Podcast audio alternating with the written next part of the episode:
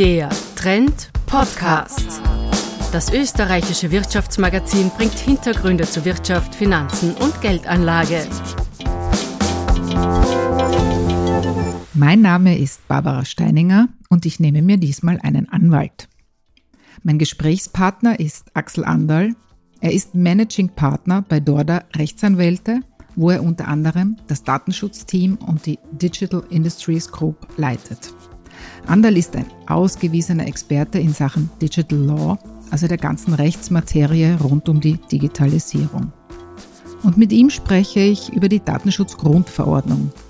Wir kennen sie mittlerweile alle, die DSGVO.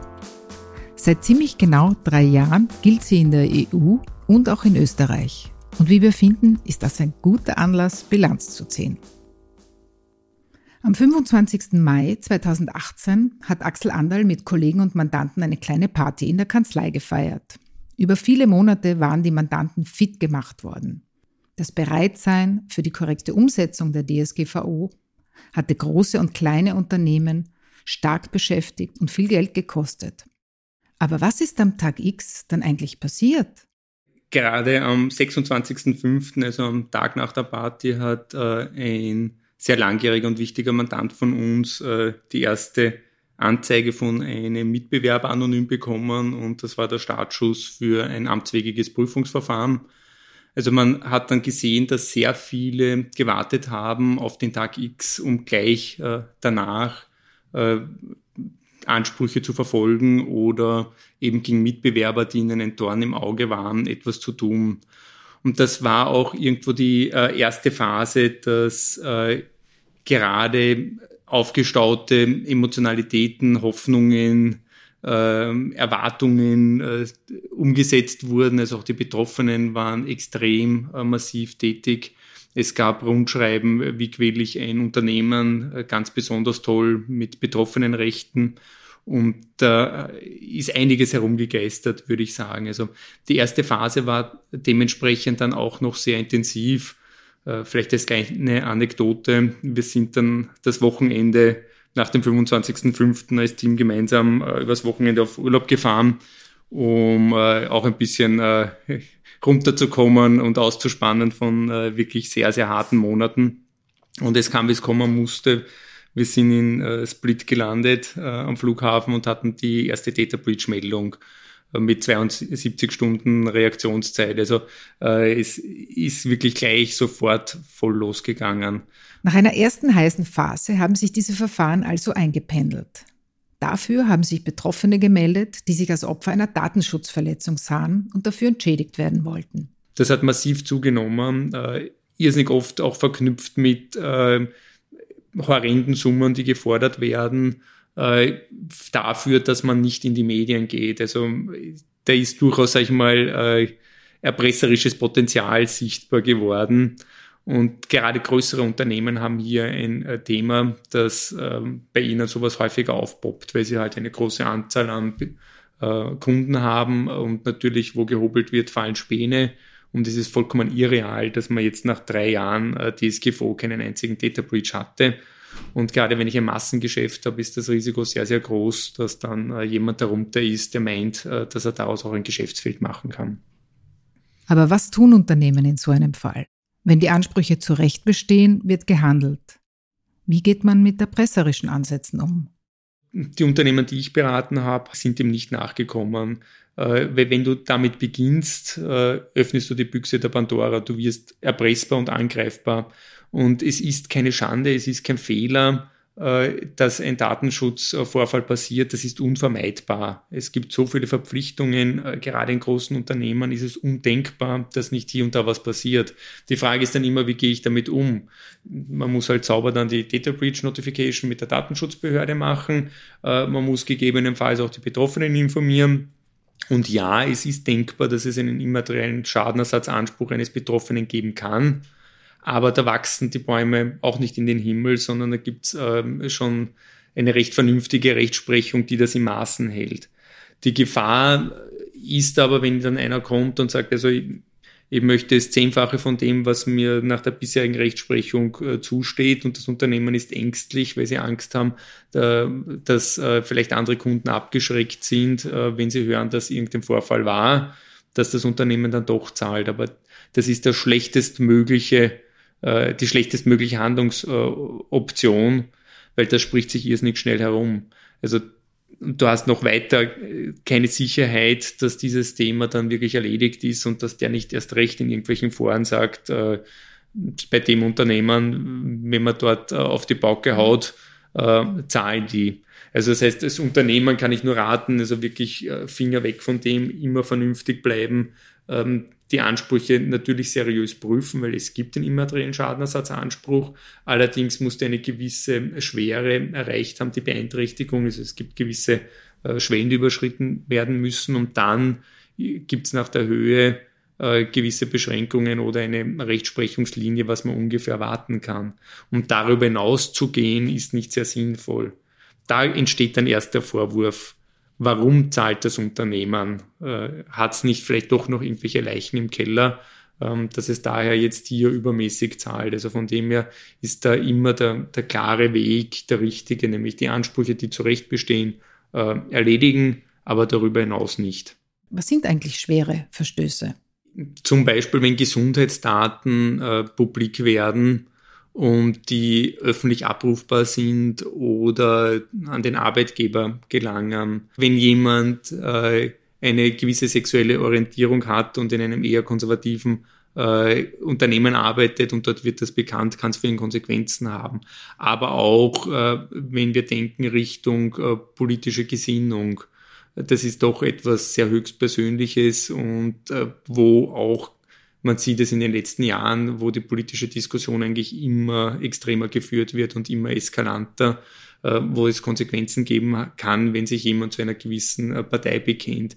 Das wären für mich typische Fälle, wo auch ein materieller Schaden denkbar ist, eine Entlassung zum Beispiel, und natürlich aber auch ein immaterieller Schaden äh, durch eine Kränkung. Also rein nur meine Kontodaten werden bekannt und ich muss die irgendwo ändern oder meine Telefonnummer wird bekannt, wird in der Regel nicht ausreichen. Also da müsste schon noch irgendwas dazukommen. Verstöße gab es durchaus. In Europa sind in den letzten drei Jahren 491 Millionen Euro Bußgeld verhängt worden. Das ist fast eine halbe Milliarde Euro. Das höchste Bußgeld in Österreich hat die Post ausgefasst. 18 Millionen Euro dafür, dass sie bei Kunden Parteiaffinitäten statistisch hochgerechnet hatte um diese Zusatzinformationen im Adresshandel zu nutzen. Bezahlen musste sie die Strafe nicht, der Entscheid wurde vom Verwaltungsgericht aufgehoben. Gab es bei Andals Mandanten Bußgelder und wenn ja, wofür? Äh, nein, äh, ich hatte bislang äh, kein Bußgeld für meine Mandanten. Wir haben sehr viele Verfahren, aber bislang äh, ist noch kein Bußgeld schlagend geworden. Generell bin ich bei den ganzen Strafen ein bisschen skeptisch, ähm, weil das so eine eigene Dynamik bekommen hat. Äh, europaweit war irgendwie so ein Match, wer hat die höchste Strafe und war so ein Gieren nach höheren Zahlen, äh, wiewohl das ja eigentlich nicht unbedingt Sinn und Zweck sein sollte, sondern es ist ja die Compliance. Mir ist schon klar, dass die Strafe ausgesprochen wird, um Compliance äh, auszulösen und wenn ein Unternehmen größer ist, dass es eine höhere Strafe gibt. Äh, in Österreich ist die Situation, würde ich sagen, besonders, weil äh, es eben eine sehr hohe Strafe gab, die dann aber aufgehoben wurde aus äh, verfahrensrechtlichen Gründen. Und das fällt für mich auch in die Rubrik, dass eben noch alle hier lernen müssen und dass das noch ein Prozess ist, ähm, wie man mit diesen neuen Möglichkeiten umgeht. Und das ist auch nur natürlich. Die Datenschutzbehörde hatte bis zur DSGVO keine Strafkompetenz. Und da jetzt über Nacht äh, in so komplexen Verfahren äh, alles hundertprozentig richtig zu machen, ähm, ist schwierig und da kann etwas passieren. Das ist nun mal so. Also ich sehe das eigentlich ähm, von dem Aspekt her relativ entspannt und äh, denke, das wird sich auch wieder einpendeln. Momentan gibt es in Österreich kaum Strafen äh, und eigentlich eher niedrige, aber das ist nur eine Frage, äh, wann kommt wieder der richtige Fall wo es eine Strafe benötigt. Und dann wird es auch wieder höhere Strafen geben. Ich hoffe nicht bei meinen Mandanten. Ich hoffe, dass wir da weiter unsere weiße Weste bewahren können. Aber wie gesagt, also für mich ist das eher immer eine Momentaufnahme. Wie hoch sind jetzt Strafen? Wo gibt es Strafen? Aber es, definitiv äh, wird es wohl eher nach oben gehen. Empfindliche Bußgelder, Unternehmer, die ihre Mitbewerber quälen und Verbraucher, die zu Recht oder Unrecht Datenschutzverletzungen melden. Beteiligte und Betroffene haben die DSGVO in vielen, durchaus überraschenden Facetten kennengelernt. Es gibt schon ein großes Erwachen und Erstaunen, wie mächtig die DSGVO ist. Also das hat, glaube ich, äh, alle irgendwo dann trotzdem überrascht, äh, von der Behörde über die Unternehmer bis zu den Betroffenen. Äh, das ist einfach ein europaweit geltender Rechtsakt mit sehr fundamental weiten Rechten. Und der ist jetzt wie ein Klotz im Rechtssystem. Und das führt dann aber immer wieder dann zu Verwerfungen. Ähm, das Thema, welche Daten darf ich denn ähm, erhalten, in welcher Granularität oder muss ich erhalten bei einem Auskunftsanspruch? Wie schaut es aus, äh, wenn ich gerade ein laufendes Verfahren habe? Was kriege ich dann an Informationen? Wie weit geht das wirklich? Bekomme ich jedes E-Mail, das meinen Namen enthält? Äh, habe ich einen Anspruch auf Auskunft, welche konkreten Empfänger meine Daten erhalten haben. Also da gibt es unzählige Fragen, äh, zu denen man glaubt, eine Antwort zu haben und zu denen es auch teilweise eine Rechtsmeinung gab, die aber jetzt hinterfragt werden. Äh, ein sehr schönes Beispiel ist ja auch jetzt in der Pandemie äh, das Thema, welche Gesundheitsdaten darf ich verarbeiten. Und ich erinnere daran, dass äh, die erste Gästeregistrierung aufgehoben wurde von der Datenschutzbehörde mit dem Argument, ich trage mich zwar als Gesunder in diese Liste ein, aber ich trage mich deshalb ein, damit ich kontaktiert werde, wenn ein Gesundheitsfall eintritt. Daher ist es ein gesundheitsbezogenes Datum. Und plötzlich war diese Maßnahme, die eigentlich sinnvoll für die Pandemiebekämpfung ist, äh, weg, äh, weil sie nicht DSGVO-konform ist. Und dieses Thema mitzubedenken und diese Auswirkungen mitzubedenken in unterschiedlichen Sachverhalten, da müssen sehr viele noch viel lernen und wird es aber gleichzeitig, glaube ich, auch ein gewisses Korrektiv brauchen. Also sowohl äh, in der Umsetzung, aber vielleicht auch in der Gesetzgebung, dass man sich überlegt, ähm, wie weit soll das wirklich gehen und wo ist dann die Grenze. Axel Anderl hat mittlerweile eine wirklich langjährige DSGVO-Erfahrung gesammelt. Für ihn stellen sich heute aber ganz grundsätzliche Fragen. Man müsste auch dem Grunde nach hinterfragen, ob das Konzept der DSGVO, wie es jetzt ist, erfolgreich war.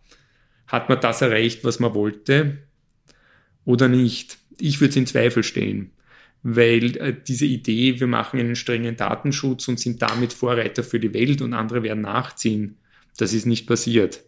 Wir haben in Europa jetzt einen sehr, sehr hohen Datenschutz und in den USA hat sich genau nichts verändert. In China hat sich nichts verändert. Und die Frage ist hier eben die Balance ähm, des Wettbewerbs und Wettbewerbsvorteil versus Nachteil, ob man da nicht an der einen oder anderen Schraube drehen muss, um jetzt auch Innovation in Europa wieder zu ermöglichen und ein bisschen anzukurbeln. Also da gibt es schon einige Themen, die hier drinnen sind, wo man äh, doch gute Gründe hätte, einmal noch einmal nachzuschauen, ob man nicht das ein oder andere nachjustieren mag. So sieht sie also aus, die Bilanz des Digital Law Experten. Hinterfragen, aktualisieren und anpassen wäre das Gebot der Stunde, findet er. Systemcheck und Reboot heißt das in der IT-Fachsprache. Ob das passiert, ob die EU sich in Zeiten wie diesen Zeit dafür nimmt, wir werden sie am Laufenden halten.